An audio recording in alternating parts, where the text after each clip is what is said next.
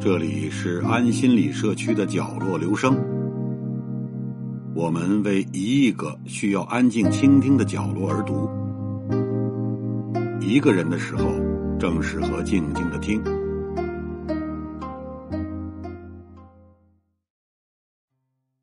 陈导说：“一般来讲，酱被认为是中国人的发明。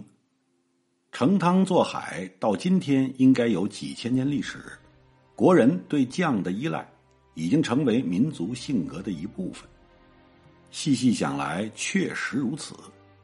由南至北，从东到西，不管是依山的还是傍海的，似乎没有哪个地方是全然不吃酱的。古时中国人利用发酵的方法储存食物，增添滋味，视为生存。如今随蔬果鱼鲜。一应俱全，四时不缺，却仍旧需要各式酱，在每个食材之间周旋，帮这个解解腻，帮那个提提香。酱在中国菜里永远长袖善舞，八面玲珑。如此，与其说酱是一种用来调味的食物，不如说它是一种风味的容器，酸甜苦辣皆可承载。谷薯肉蛋无所不包。多少年来，随人迁徙，他从不固守着某一套标准，不肯变更，总能适当调整自己，与陌生的食材和谐相处。酱的哲学就是千滋百味，难得糊涂。而循着某一种酱的滋味，追根溯源时，又总能发现深埋其中那个。藏着中国味道的影子，所谓万变不离其宗，读不懂酱，就很难说读懂了中国味道的灵魂。当第一个中国人从发霉过后的豆子中品尝出特殊的味道时，一扇美味的大门急需展开。没有人知道，原来这就叫发酵，更没有人说得清微生物在漫长的时间里。对那缸已经不变形状的豆子做了些什么？人们惊叹这未曾想过的鲜味，并决心一遍一遍的调整，直到掌握这种风味形成的机关。这是物质贫乏的时期，人们为了填饱肚子，无意间发现的处理食物的秘诀。但酱的脚步还没有停下来，它还在继续生长。人们。动用智慧，让这缸酱与这片土地产生更深切、更独特的连接。一方土地养一方人，一方土地也养一缸酱。即使天南地北的人们都知道，富含蛋白质的豆类是做酱最好的食材，但不同的豆子、不同的气候、水源、微生物，每个细微的因素都拥有改变一缸酱。气质的权利。就拿黄豆酱来说吧，即使它们都被称作黄豆酱，但此黄豆酱也与彼黄豆酱有着天壤之别。东三省辽阔的黑土地上生长的黄豆，是东北人民最自豪的特产之一。每年冬天准备做大酱，也是独属东北人的仪式感。将烀熟的黄豆。放在密封容器里发酵，这是风味的第一次转化。时间是最趁手的工具，而风味的第二次转化，则要交给各家的姥姥。发酵好的大酱颜色黝黑，味道浓郁，与豪爽的东北菜最是相配。而到底是拿来炖排骨，还是炖大鹅，亦或炸成鸡蛋酱打饭包，得看姥姥的手艺。也得看姥姥的心情。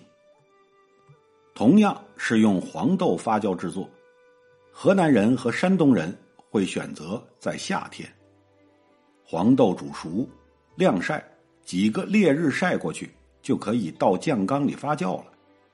在夏天做酱，不只为这高温，还为夏天的西瓜。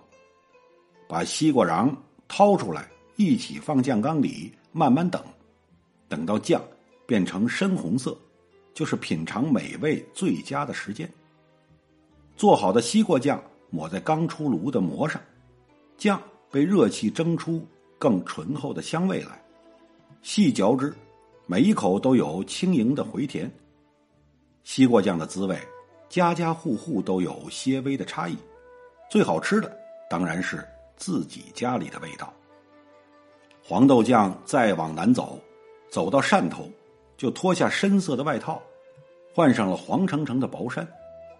以东北黄豆为原材料的普宁豆酱，发酵时间仅仅三个月，远远短于东北大酱，因此味道也更清淡。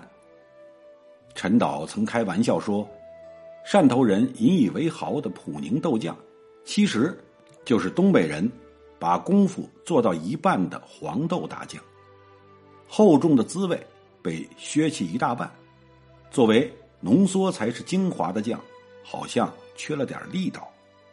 但其实不然，潮汕人惯吃鱼生，而滋味清淡绵长的普宁豆酱。”正是余生最好的搭配。南都曾经的主编是潮汕人，他跟陈导说：“只要蘸了普宁豆瓣，鱼贩才会在那一瞬间被唤醒。”围绕着一颗豆子大做文章的，还有四川豆瓣酱、云南昭通酱、北京干黄酱，他们的存在。几乎可以说奠定了当地饮食的口味与风格，每一种菜系在滋味上的千变万化，都得益于这些酱在食材中的左右逢源。而之所以酱可以作为中国味道的引子，就是因为每个地方的酱都携带着当地的风味基因，带着这片土地遥远的记忆。时代会变化，但每一种酱深层的香味逻辑。是无法抹去的。如果说，古老的制酱方式反映的是一种生存的智慧，它是在物质缺乏的年代不得不尝试出的一种苦难生活的解决方式，那么，随着物质生活逐渐改善，人们在温饱之余，越来越愿意花心思想办法，把酱的方式保存美味，留住时间。化被动为主动的酱。不再单纯是一个悲悯的拯救者角色，而是一个勇敢的开拓者。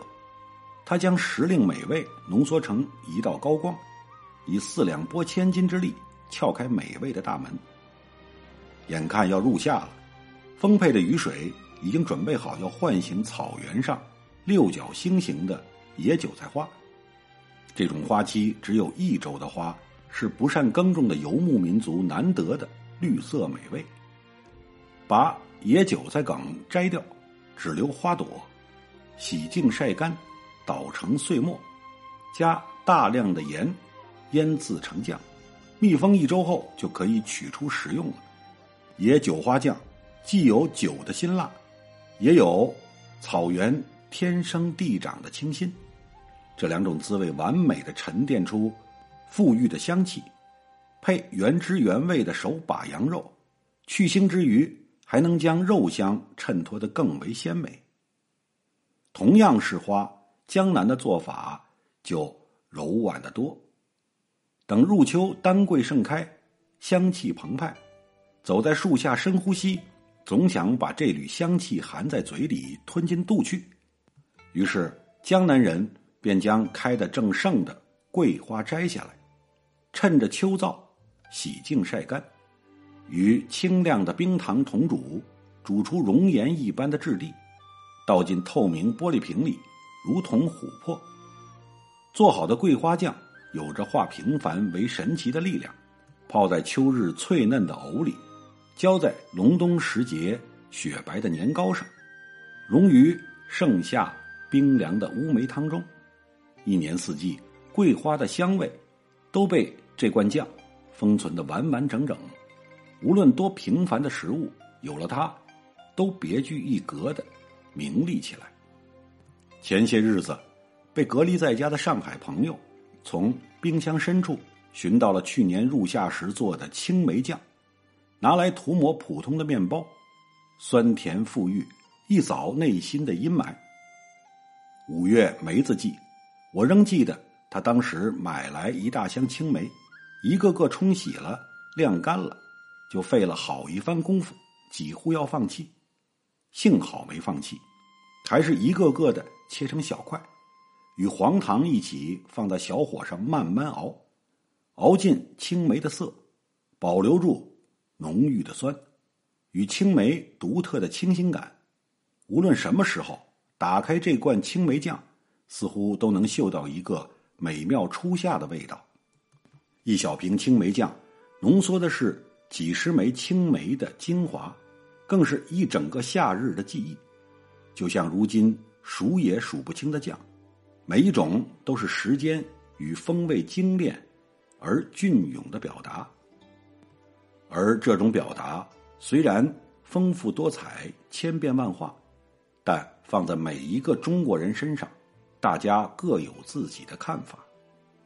陈导说：“关于酱，东方和西方永远谈不拢。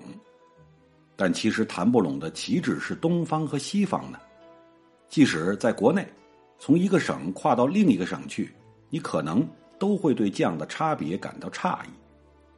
我们常说外地的食物吃不惯，如今物流时代。”大家吃的蔬菜肉蛋几乎是相似的，导致味道千差万别的重点之一就在酱的使用。就像广州人吃烧鹅要蘸酸梅酱，北京人吃烤鸭要蘸甜面酱一样，都是为了解腻。但真要把酱碟互换，谁也不乐意。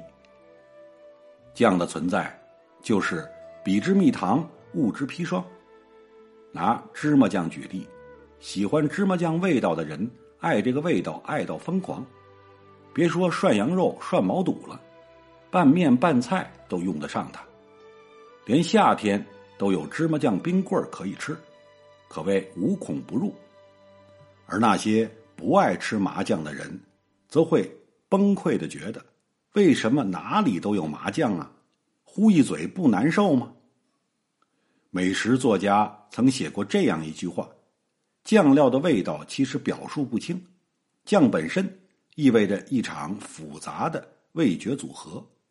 这种模糊认知反而让人痴迷成瘾，成为我们安身立命的解决方案。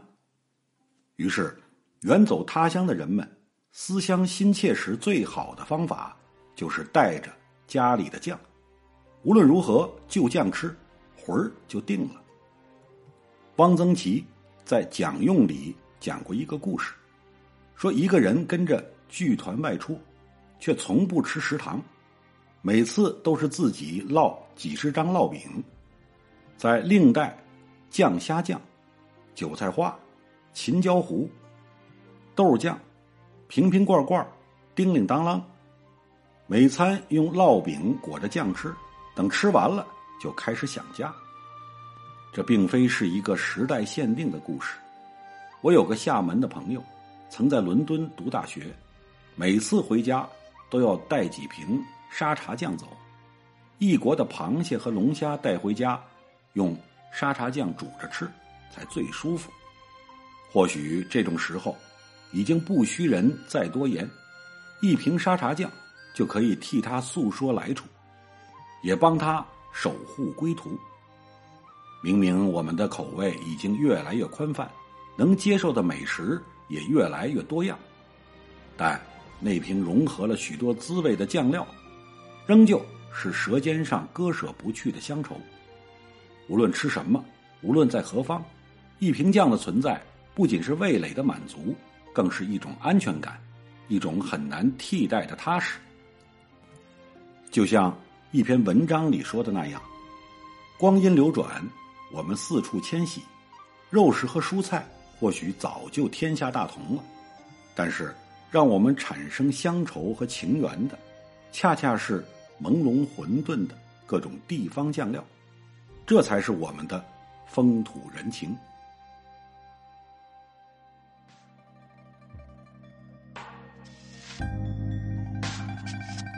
以上为您朗读的是选自公众号“谁最中国”上的一篇文章。